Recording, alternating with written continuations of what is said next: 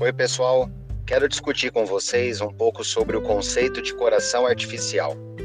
O coração artificial ele consiste num dispositivo ou num equipamento que tem a função de dar assistência ou auxiliar o coração que está debilitado. Normalmente o coração artificial ele vai ser empregado em situações de insuficiência cardíaca bem avançada, quando os medicamentos, quando as cirurgias convencionais não conseguem mais ajudar a recuperar a função do coração. O coração artificial ele tem que ser implantado cirurgicamente conectado ao coração doente para que ele funcione como um coração auxiliar.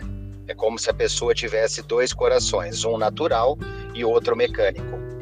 O coração mecânico ou artificial, ele vai ser conectado ao coração doente, ele vai permitir que esse coração doente se recupere parcialmente, e a duração para que esse coração permaneça no corpo da pessoa, esse coração artificial, é muito variável.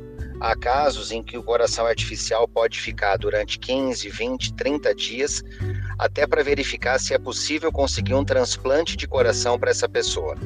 E há situações em que o coração artificial, dependendo do modelo dele, ele pode ficar para sempre acoplado ao coração doente. No Brasil, nós temos uma carência muito grande desse dispositivo devido ao alto custo. As pessoas que conseguem no Brasil adquirir esse aparelho adquirem com altíssimos custos pelo fato de serem produtos comercializados apenas no exterior e vendidos em altas taxas, com o câmbio de dólar e euro muito elevados.